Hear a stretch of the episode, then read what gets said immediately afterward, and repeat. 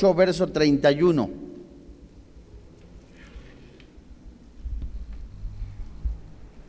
Y lo primero que voy a, después de los dos primeros versículos que yo lea, vamos a dar una introducción en relación a este tema. Juan capítulo 8, versículo 31 y versículo 32. Vamos a leer dos versículos preciosos. ¿Los tienes? Dijo entonces Jesús a los judíos que habían creído en él, si vosotros permanecieres en mi palabra, seréis verdaderamente mis discípulos y conoceréis la verdad y la verdad os hará libres. Yo te suplico, verso 31, subraya la palabra creído. Subraya, por favor, la palabra permaneciereis. Verso 32. Y la palabra conocer o la frase conocer la verdad. Santos hermanos en la fe, a lo largo de toda la historia hemos buscado saber la verdad sobre la realidad, sobre lo que está bien y lo que está mal, sobre lo que se tiene sentido y el propósito en esta vida. Por ello, han surgido filosofías interminables, cosmovisiones, sistemas religiosos en todos los siglos. Cada uno se propone enseñar la verdad absoluta y todos, a su vez, anulan las verdades absolutas de las que vinieron antes. La creencia de que la humanidad por sí sola pueda formular el sistema filosófico perfecto uno que explique completamente toda la realidad alcanzó su cumbre en el periodo de la ilustración. La razón humana se creía a la larga descubriría las respuestas a las preguntas de la vida y así habría solución a todos los problemas de la sociedad. Es decir, el hombre pensaba que con razonar las cosas iba a traer solución a su vida. Por, lo tanto, no había, de acuerdo a la perspectiva humana, necesidad de buscar a Dios. Había más necesidad de buscar una religión y por lo menos en los siglos últimos había tenido una oscura y sofocante vida en el ser humano. No había interés en la revelación divina o en la salvación, pues el hombre creía y podía, en su corazón sentía, poder salvarse a sí mismo de sus problemas. Pero el optimismo de la ilustración se desvaneció en tiempos recientes. La matanza inimaginable de las dos guerras mundiales, el mal insondable del holocausto y la realidad aterradora de la guerra nuclear sacudieron rápidamente el idealismo irreal de los siglos XVIII y XIX. En su lugar, el escepticismo y el pesimismo comenzaron a tomar fuerza, mientras los sentimientos de incertidumbre sobre la vida y la realidad se esparcían. El concepto de verdad comenzó a cuestionarse cada vez más, especialmente la posibilidad de conocer la verdad absoluta. Los pecadores, de acuerdo a lo que dice Jeremías capítulo 17, versículo 9, quieren hacer el mal y no sentirse culpables. Por eso la falta de absolutos se acomoda al corazón humano tan perversamente mal. Dice Jeremías 17:9, engañoso es el corazón más que todas las cosas y perverso, ¿quién lo conocerá? Como lo expuso Francis Schaeffer, toda la cultura occidental, incluyendo filosofía, arte, música, literatura, educación y teología modernas, cayó bajo la línea del desespero cuando rechazaron la palabra de Dios, cuando rechazaron la Biblia. Las personas se imaginaron que serían verdaderamente libres con negar la existencia de la verdad absoluta y con abrir los grillos de la moral bíblica. En su lugar, solo descubrieron que estaban vacíos, desesperados, llenos de pasiones destructivas. El escepticismo del siglo XIX culminó con el surgimiento de la posmodernidad, en contraste con la modernidad, cuyo optimismo racionalista surgió de la ilustración. Los postmodernistas rechazaron la noción de que la verdad final sea concebible o que siquiera exista y en lugar defienden sus aparentes verdades de las personas que no son normas sociales creadas por la cultura en que hoy vivimos. Así, no hay verdades atemporales, sino preferencias efímeras. Lo que funcione para las personas es bueno para ellos. Tú tienes tu verdad, yo tengo mi verdad, Pancho tiene su verdad, Filomeno tiene su verdad. Cada uno tiene su verdad de acuerdo a lo que le conviene. Luego se ven forzados a defender una posición ilógica, la verdad universal y exhaustiva de la no existencia de verdades universales. Como hoy día también los modernistas quieren pecar libremente, hacer lo que quieran. Romanos capítulo 3, lo lees en casa, dice 14 acusaciones de parte de Dios como juez a una sociedad corrompida. No hay justo, no hay uno solo, no hay quien entienda, no hay quien busque de Dios. Y estos seres humanos quieren imponer valores aparentemente sanos para defender su vida corrupta.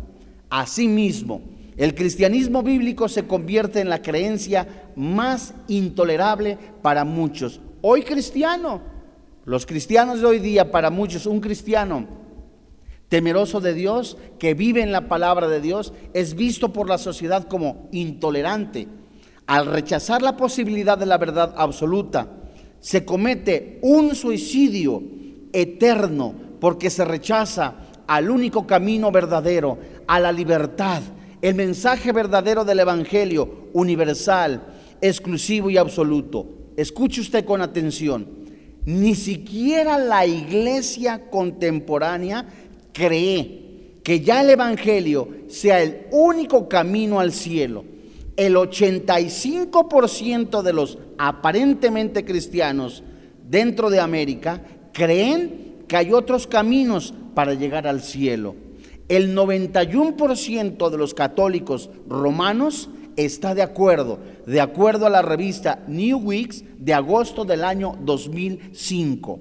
La tolerancia posmoderna refiere al Evangelio las misiones de modo desastroso, denigra el amor a la doctrina, el dogmatismo y tantas doctrinas impuestas por los hombres es lo que se está viendo hoy día.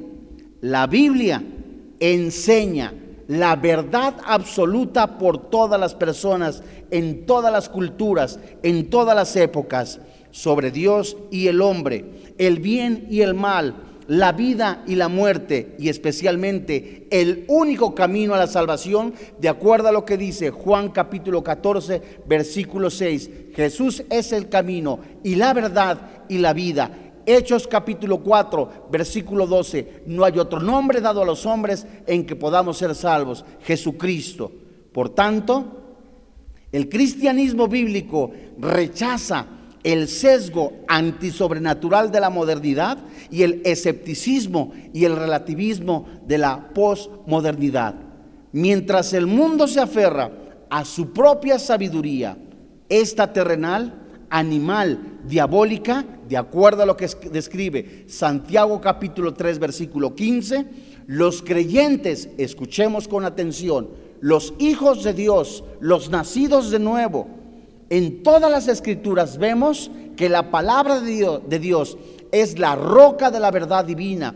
Nos declara que Jehová es el Dios de verdad, de acuerdo a lo que dice el Salmo capítulo 3, 31, verso 5, que Jesús es lleno de la verdad. Juan capítulo 14, verso 6, que el Espíritu Santo es el Espíritu de verdad. Juan capítulo 14, versículo 17. Y la Biblia es la palabra de verdad. Segunda carta a Timoteo capítulo 2, versículo 15.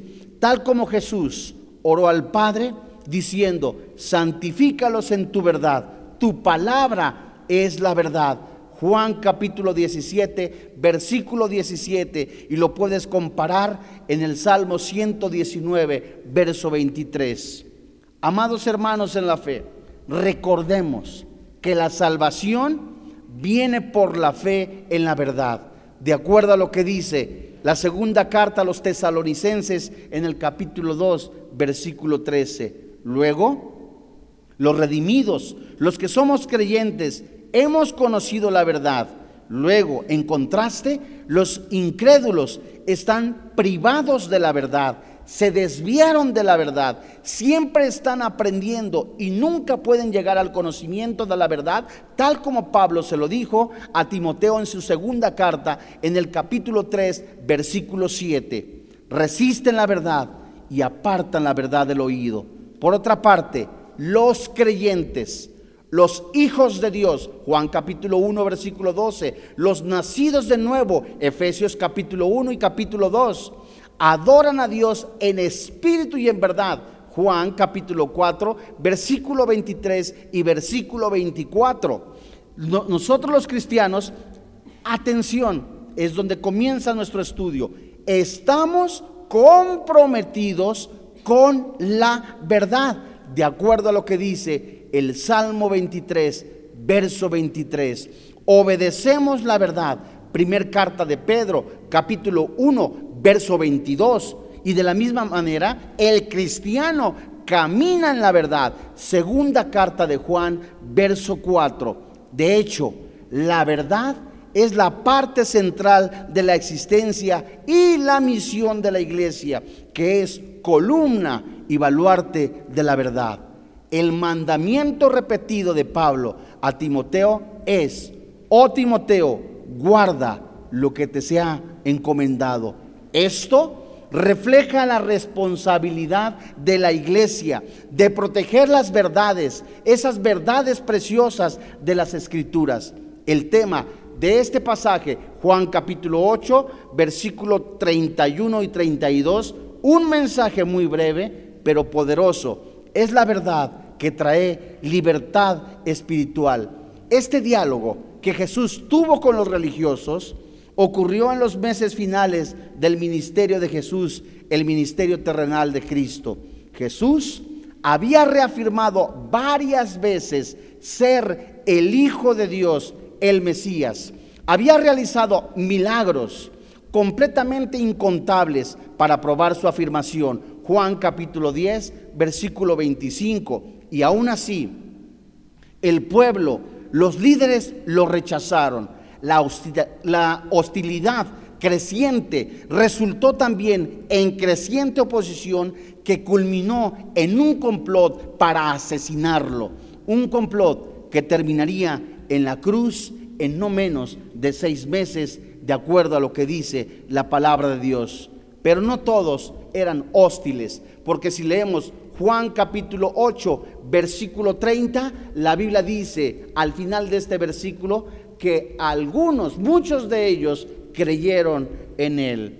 Santos hermanos en la fe, hoy a la luz de la palabra de Dios, veremos que el objetivo del Señor Jesucristo en esta sección era señalar a la fe salvadora y total en Él, el tipo de fe que los haría verdaderamente libres de pecado, de muerte y de Satanás y del infierno veremos a la luz de la palabra de Dios un tema titulado El camino a la libertad. Leamos de nuevo, amados hermanos en la fe, Juan capítulo 8, en el versículo 31, en donde dejemos al Espíritu Santo de una manera tan hermosa tres palabras, tres frases preciosas que van a alimentar nuestro espíritu, que van a, decirnos de parte interna, nuestro interior, si verdaderamente somos cristianos. Porque este pasaje, verso 31 y 32, es para cristianos. Dijimos que cuáles subrayamos la palabra creído. Seguido de esto, permanecieres Seguido de esto, verso 32, conocieres. Y por último, la verdad os hará libres. Fíjense ustedes que la respuesta de Jesús a quienes profesaban fe en Él delineó el programa que lleva a la libertad espiritual. Creer en Él, permanecer en su palabra, conocer la verdad y ser libres. Esto es hermosísimo. ¿Por qué? Porque cuando nosotros vemos en esta sección, regresemos al verso 31, dijo entonces Jesús a los judíos que habían creído. Creer es el punto inicial de contacto con Cristo. La Biblia advierte que no toda la fe salva. Hay dos tipos de fe. La fe que el mundo te da y la fe bíblica. La fe que el mundo te da como ejemplo, tú vas con un médico y le tienes pues fe al médico. Tú le tienes fe al billete de lotería que compraste hace 15 días con terminación número 7 y le tienes fe a ese billete. Esa es fe del mundo. O de repente vas a jugar el, ¿cómo se llaman los de las bolitas? Melate. Y dices, le tengo fe. Esa es la fe del mundo. La fe bíblica solamente la tienen los cristianos y Dios te la da por medio de Jesucristo. Hebreos capítulo 12, versículo 2. Es decir, no de todos es la fe. Más adelante Jesús describía a estos judíos que habían creído como esclavos del pecado eso lo lees en Juan capítulo 8, verso 34. Eh, Hebreos 12, 2. Esos seres humanos creían que por pertenecer a, a un grupo religioso eran salvos. No eran hijos de Dios. ¿De acuerdo a lo que dice Juan 8, 32, 38? Rechazaban creer en Jesús, blasfemaban contra Él. Pero fíjate, la fe bíblica Puesto los ojos en quién? En Jesús, el autor y consumador de qué? Entonces, la fe bíblica, amado hermano en la fe, es precioso esto. No te la da el mundo, te la da Jesucristo. Y la fe, esto es precioso, viene por el oír. ¿Qué? la palabra de Dios, el esperma, la palabra.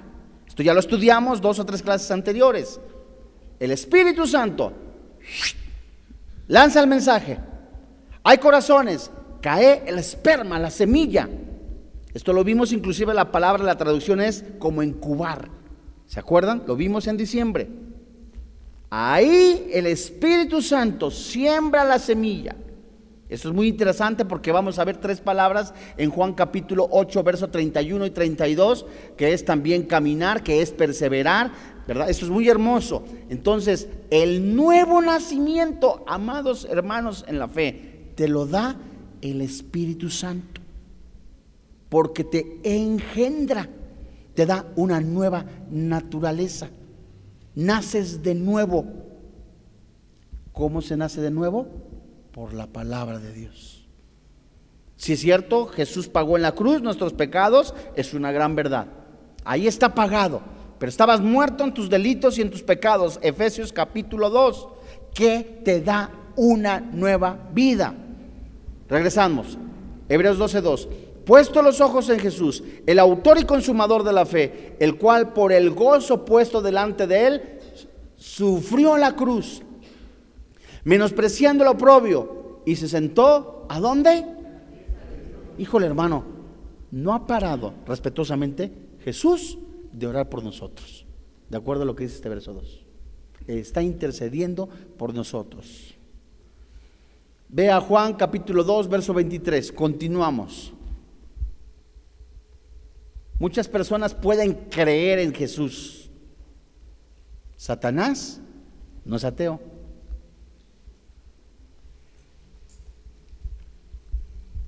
Estando en Jerusalén en la fiesta de la Pascua, muchos qué?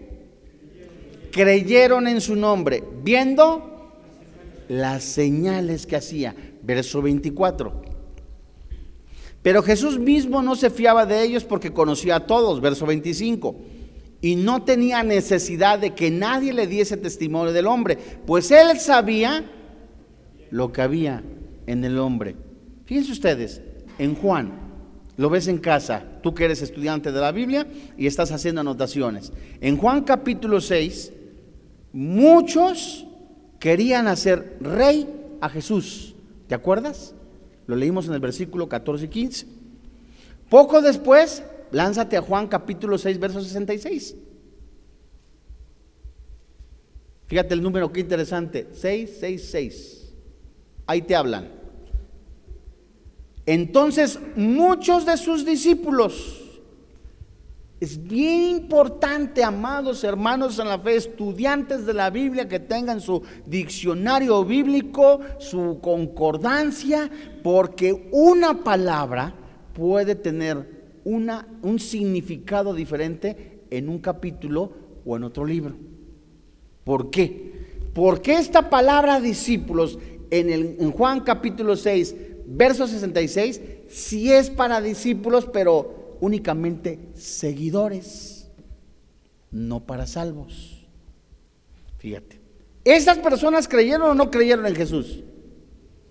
Sí creemos que Él es. Verso 67. Verso 66. Aguántame, perdón. Después entonces muchos de sus discípulos volvieron atrás. ¿Por qué volvieron atrás? Ahí dice que eran discípulos. Bueno, la palabra aquí en este versículo, discípulo, es únicamente seguidor, no eran salvos. Fueron confrontados por Jesús después de la multiplicación de los panes y de los peces.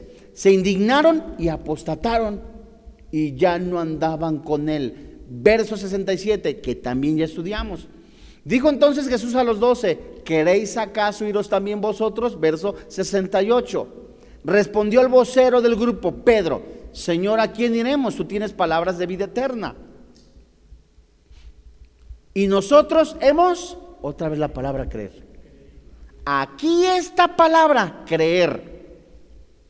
Esta palabra creer es casi la misma traducción en cuanto a la palabra fe. Esta palabra creer es depositar de manera total mi vida, mis eh, pensamientos.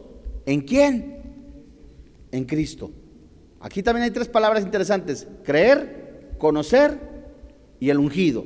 Nosotros hemos depositado, dice Pedro, toda nuestra vida todos nuestros sueños, nuestros anhelos, nuestra misma vida, todo, todo lo hemos, hemos puesto en ti. Es lo que significa creer. ¿Por qué? Porque hemos pasado tiempo contigo, eh, te hemos conocido y vemos que tú eres qué? El ungido, el Hijo del Dios viviente. Jesús, Lucas capítulo 8, versículo 13. Se lanza el mensaje, el sembrador salió a sembrar es lanzada el esperma, la semilla, la palabra de Dios. Pero en Lucas, capítulo 8, versículo 13, muestra la condición del corazón de la persona. ¿Por qué? Habla de, de, varias siembras, la que cayó junto al camino, la que cayó junto a la piedra, y específicamente aquí habla sobre la piedra. Los de sobre la piedra son los que habiendo qué? Oído. Reciben la palabra con gozo. Pero estos no tienen qué? Esa raíz es la raíz del linaje de David. De acuerdo a lo que dice la palabra de Dios. Con gozo, gloria a Dios, aleluya. Cada ocho días venían y de repente, ¿qué pasó? Reciben la palabra con gozo, pero estos no tienen raíces. Creen por algún tiempo y en el tiempo de la prueba se van. No tenían a Cristo en su corazón. Creyeron. O sea, ¿y cuántas personas creen pero no perseveran?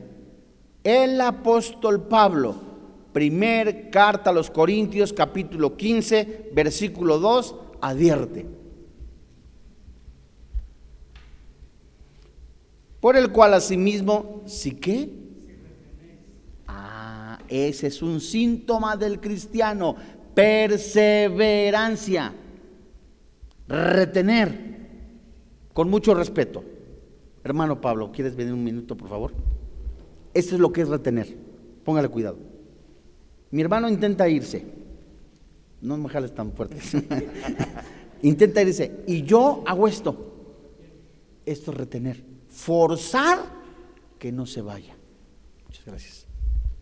Entonces, Satanás querrá, va a querer robarse la semilla pensamientos, adulterio, fornicación, eh, cantidad de cosas que el mundo ofrece. No, yo retengo la palabra de Dios.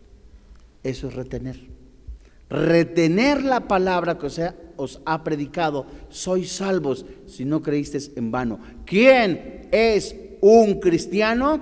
Alguien que ha retenido la palabra, alguien que ha perseverado en la doctrina. Santos, por eso la insistencia de los discipulados, para retener la palabra de Dios.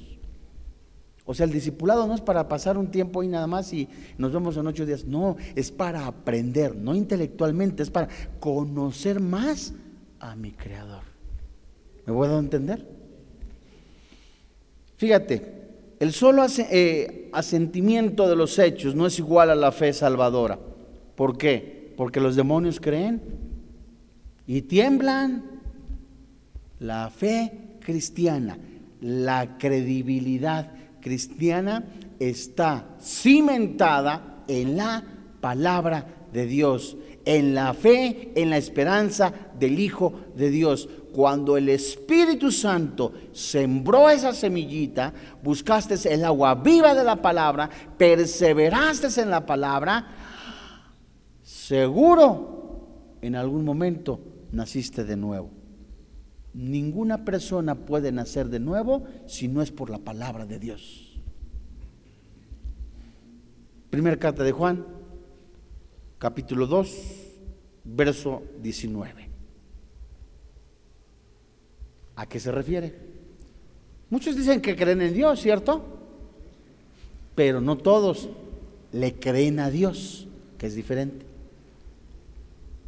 Y Juan dice, salieron de nosotros, pero no eran de nosotros, porque si hubieran sido de nosotros, habrían, ¿qué dice? Otra vez la perseverancia. Permanecido con nosotros, pero salieron para que se manifestase que no todos son de nosotros. No todos los que están aquí son cristianos. No todos los que dicen Señor, Señor son hijos de Dios. La fe salvadora está compuesta por tres elementos. Uno, el conocimiento. No se te olvide, la fe viene por el oír. Dios mío, ah, ya viene la palabra en mi vida. Dos, el asentimiento, es decir, son movidos. Dios mío, me está confrontando el Espíritu Santo. Y tres, la confianza, la necesidad, la búsqueda de un Salvador. La definición bíblica clásica, vamos a Hebreos 11. Esto es precioso. Fíjate dónde nos lleva a permanecer en la palabra. Juan capítulo 8, ¿verdad? Vamos a ver Hebreos 11.1. Es pues la fe, la certeza. Aquí sí, por favor, síganme con cuidado. Acuérdate que la fe te la da el Señor Jesucristo, ¿cierto? La fe bíblica. Es pues la fe, la seguridad la confianza.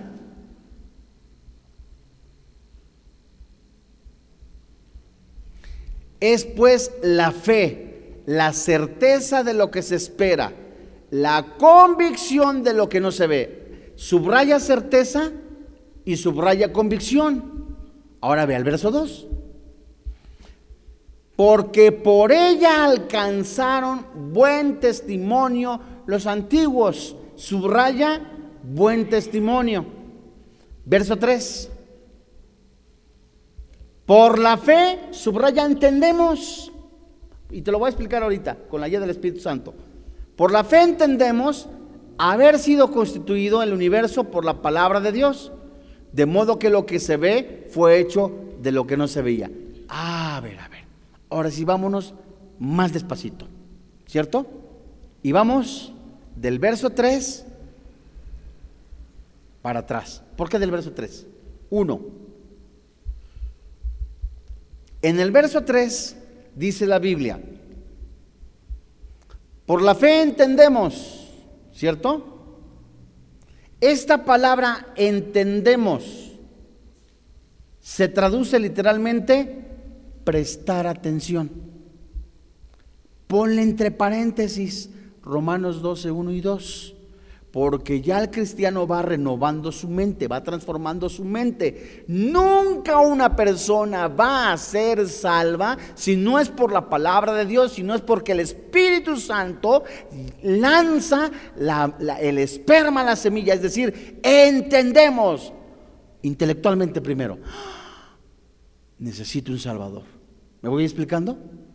Por la fe entendemos, primero llega acá Dos, por la fe entendemos haber sido constituido el universo. ¿Por quién? Por la palabra de Dios. Primero, entiendo. Ejemplo, eres un pecador. La paga del pecado es la muerte. Eso llega primero a tu mente. Estás destituido de la gloria eterna. Los borrachos, los adúlteros, los afeminados, los maldicientes, los estafadores no heredan el reino de los cielos. Estoy entendiendo intelectualmente que estoy perdido. Es un ejemplo. Vete al verso 1. Primero, entendemos. ¿Vamos agarrando la onda? Verso 1. 2. Después la fe, la certeza. Dos, certeza. Primero entiendo, seguro. ¿Qué certeza? Convicción, seguridad. Uno, el Espíritu Santo me habla de manera intelectual. Primero, Biblia, la Biblia, la Biblia. Dos, seguro la palabra de Dios me está diciendo la verdad. Estoy seguro que, sí es cierto, la paga del pecado es la muerte. Y tres, después la fe, la certeza de lo que se espera, la seguridad, la convicción. Esos tres pasos no son el requisito para ser discípulo, sino esos tres pasos son el inicio de la fe en el creyente que va a demostrar o va a perseverar en la palabra de Dios. Uno, necesito la palabra de Dios. Dos, estoy seguro que la palabra de Dios es la que habla mi espíritu. Tres, estoy confiado en ella. ¿Me voy dando a entender? A ver cómo es.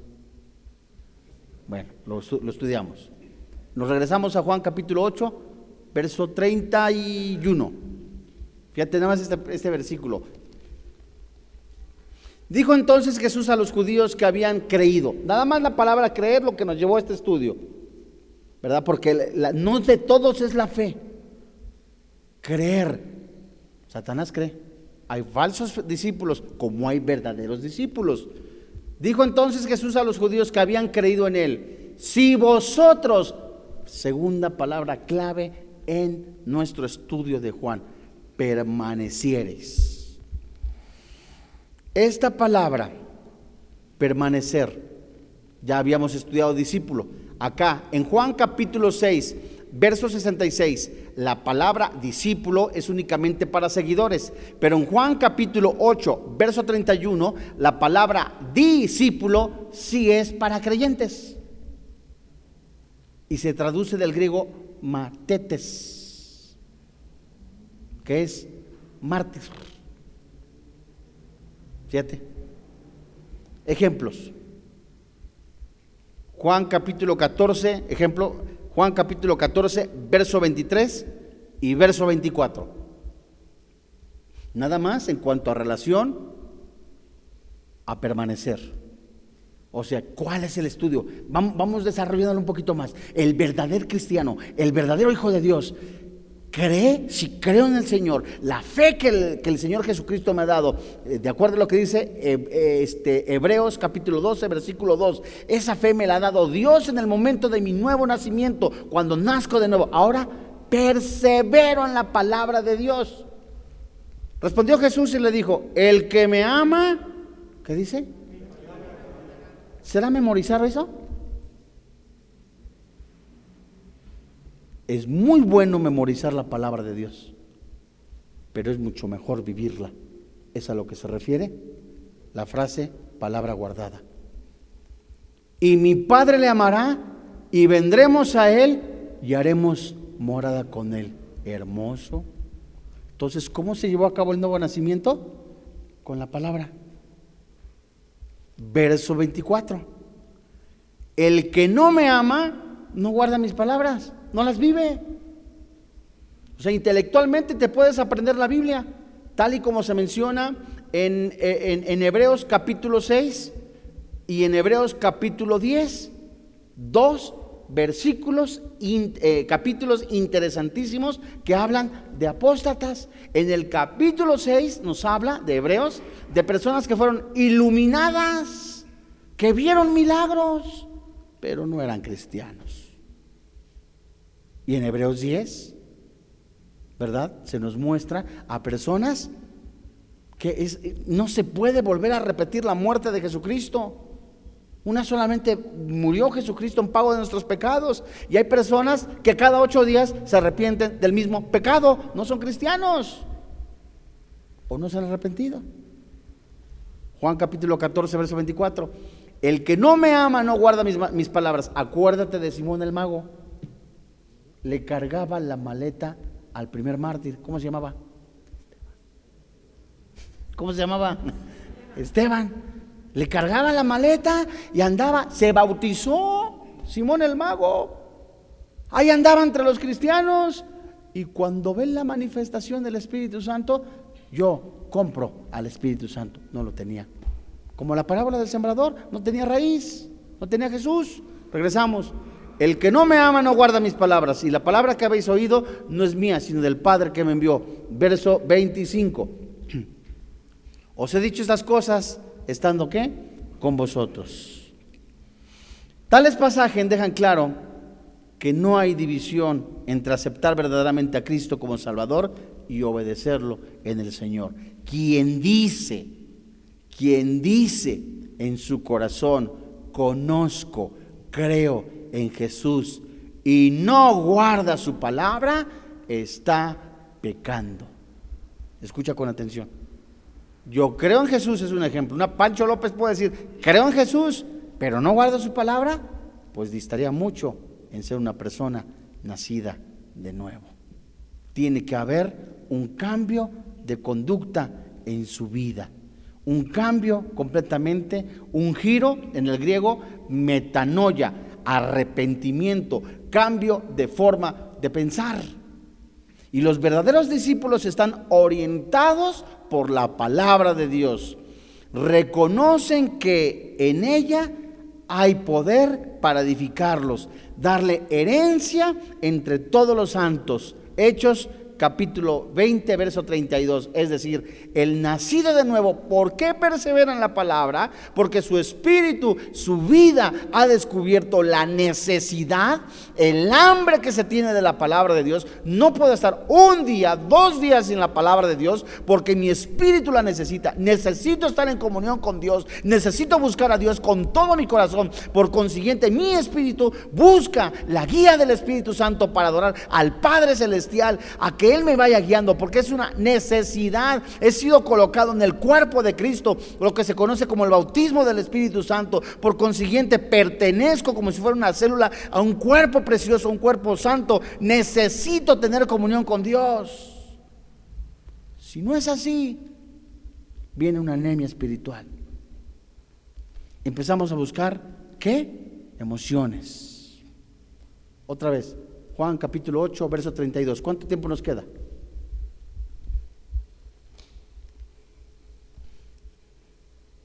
Cinco minutos. Dice, y conoceréis la verdad y la verdad os hará libre.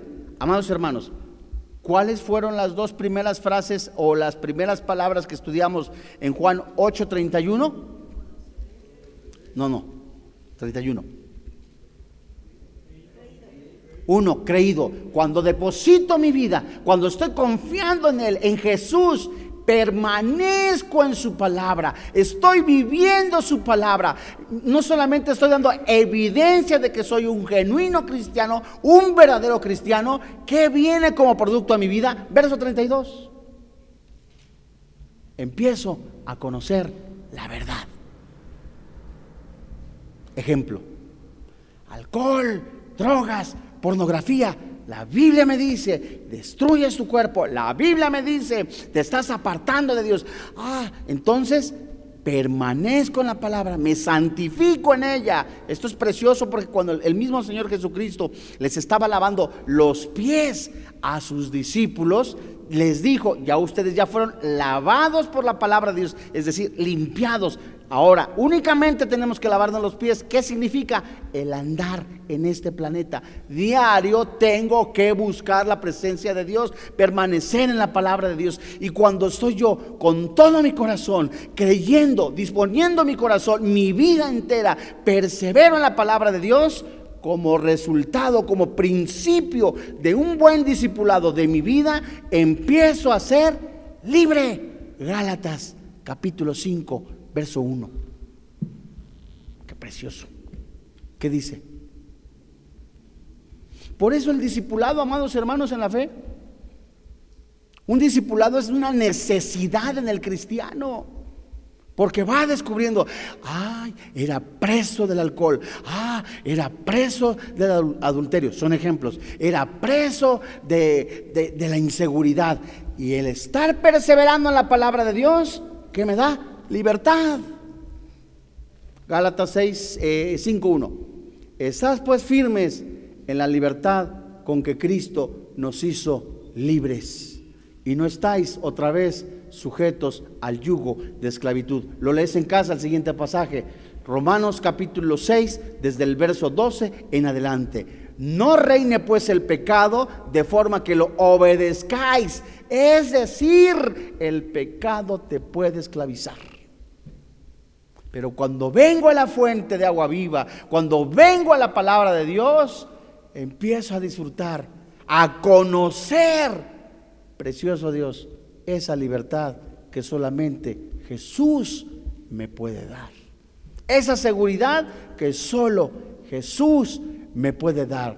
Esa paz que sobrepasa todo entendimiento, que solo su espíritu, el espíritu de verdad que está en mí. Y hermanos, esto es para que se nos fundan los fusibles. El mismo espíritu que levantó de entre los muertos al Señor Jesucristo es el mismo que mora en tu espíritu. Dios mío, es para que estemos, Dios mío. Gracias, Padre.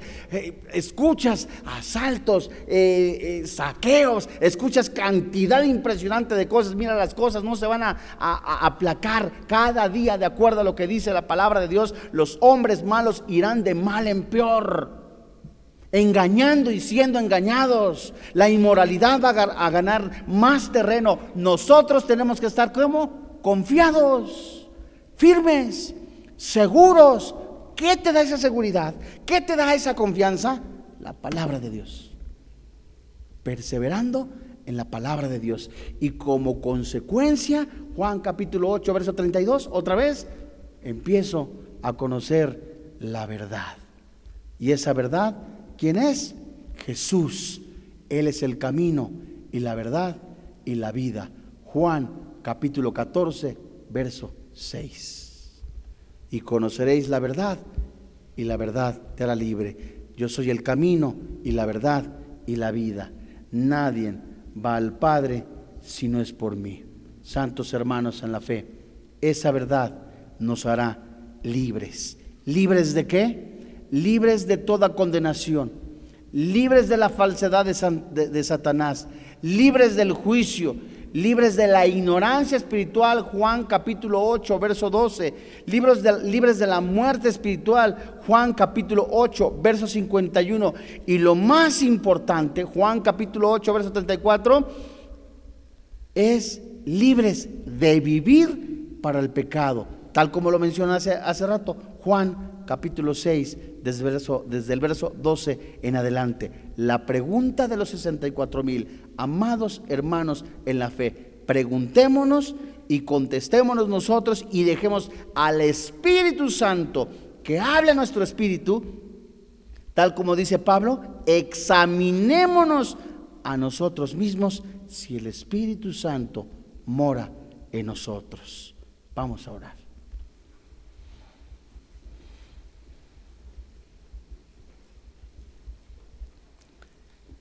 Jesús dijo, el Espíritu del Señor está sobre mí, por cuanto me ha ungido para dar buenas nuevas a los pobres, que me ha enviado a sanar a los quebrantados de corazón, a pregonar libertad a los cautivos, vista a los ciegos y poner libertad. Hoy Dios te damos gracias. Gracias por tu amor, gracias por tu bondad. Gracias porque nos has dado esa preciosa semilla, por creer en ti.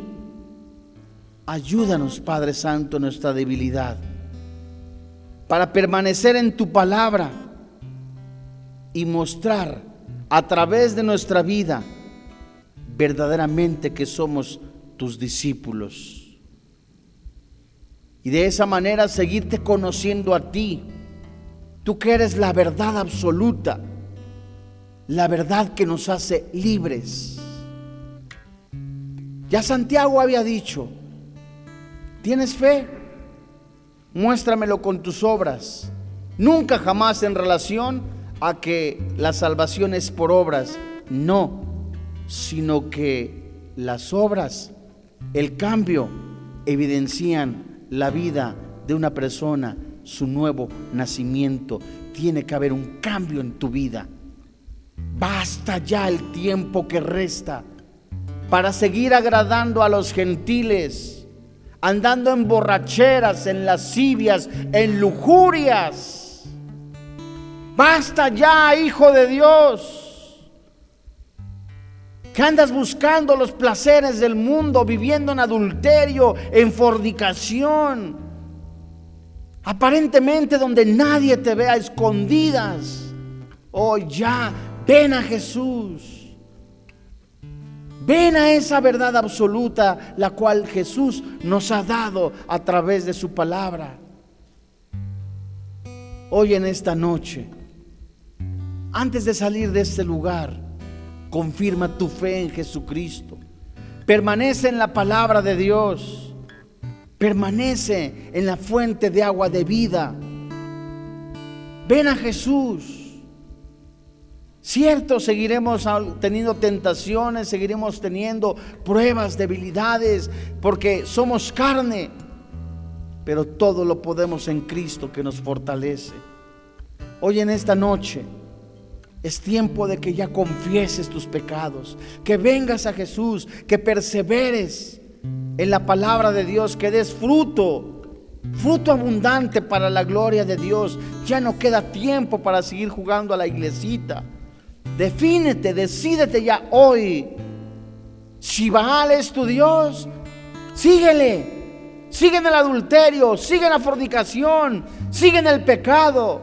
Pero recuerda que la paga del pecado es la muerte, mas el regalo de Dios es la vida eterna. Pero si Jesús y Jehová es tu Dios, ven, ponte a cuentas con Él. No salgas de este lugar sin antes confesar que Jesús el Hijo de Dios. Es Dios por sobre todas las cosas.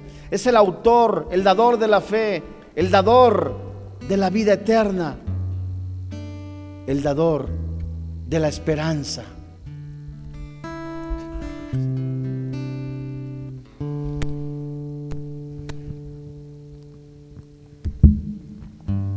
¿Quieres ponerte en pie así con tus ojos cerrados?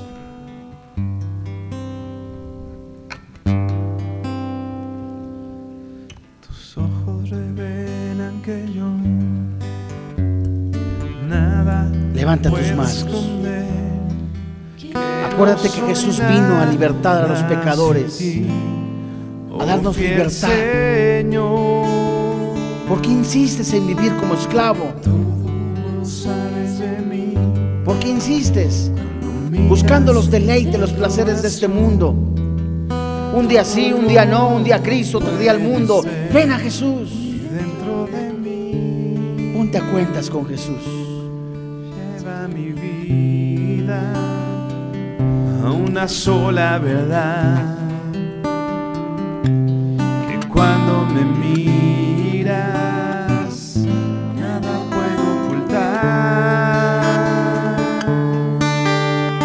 Sé que es tu fidelidad que lleva mi vida más allá lo que puedo imaginar. Y yo sé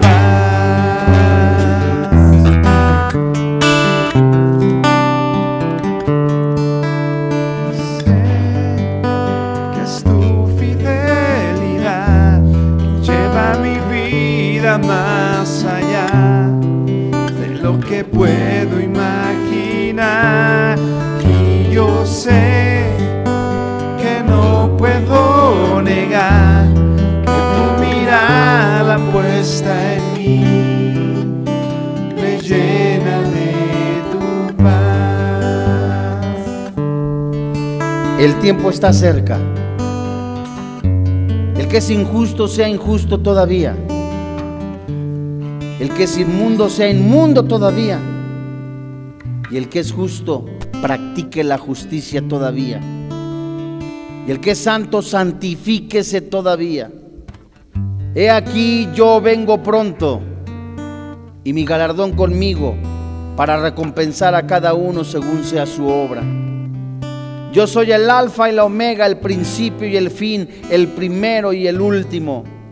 Bienaventurados los que lavan sus ropas para tener derecho al árbol de la vida y para entrar por las puertas en la ciudad. Mas los perros estarán fuera, los hechiceros, los fornicarios, los homicidas, los idólatras y todo aquel que ama y hace mentira. Yo Jesús he enviado mi ángel para daros testimonio de estas cosas en las iglesias. Yo soy la raíz y el linaje de David, la estrella resplandeciente de la mañana. Y el espíritu y la esposa dicen, ven. Y el que oye diga, ven. Y el que tiene sed, venga. Y el que quiera, tome del agua de la vida gratuitamente. Cerca de ti está en tu corazón. Cerca de ti está la palabra en tu boca y en tu corazón. Esta es la palabra de fe que predicamos. Que si confesares con tu boca que Jesús es el Señor y creyeres en tu corazón que Dios le levantó de entre los muertos, serás salvo. Porque con el corazón se cree para justicia, pero con la boca se confiesa para salvación. Pues la escritura dice, todo aquel que en él creyere no será avergonzado.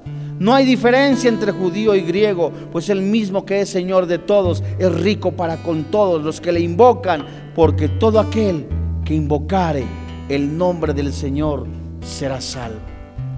Hoy Dios en el nombre de Jesús, algunos de los que estamos en este lugar han llevado vidas dobles. Han llevado vidas secretas llenas de pecado, de adulterio, de inmoralidad, de pecado delante de ti. Hoy en tu amor y en tu misericordia, como iglesia, nos arrepentimos de todos nuestros pecados. Queremos ser verdaderos discípulos, perseverar en tu palabra, conocerte más y más y ser libres, libres en Cristo Jesús. Hoy levantamos manos santas. Hoy creemos con todo nuestro corazón, confesamos con nuestra boca que Jesús es el Señor, que Dios le levantó de entre los muertos. Hoy creemos que somos salvos por tu preciosa misericordia. Hoy creemos que somos salvos por la palabra. Hoy te damos gracias por quien vive y reina en nuestro corazón, Cristo Jesús. Amén.